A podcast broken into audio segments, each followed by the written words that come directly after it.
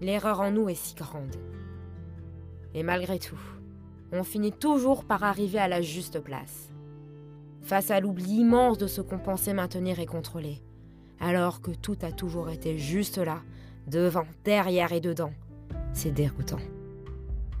Sortir de l'anesthésie conditionnelle de notre monde et s'ouvrir à nos peurs, écouter les chants de notre cœur, pour sentir, voir, goûter, écouter les sens qui nourrissent, l'essentiel de nos caresses qui dessinent les danses du chant de nos émois.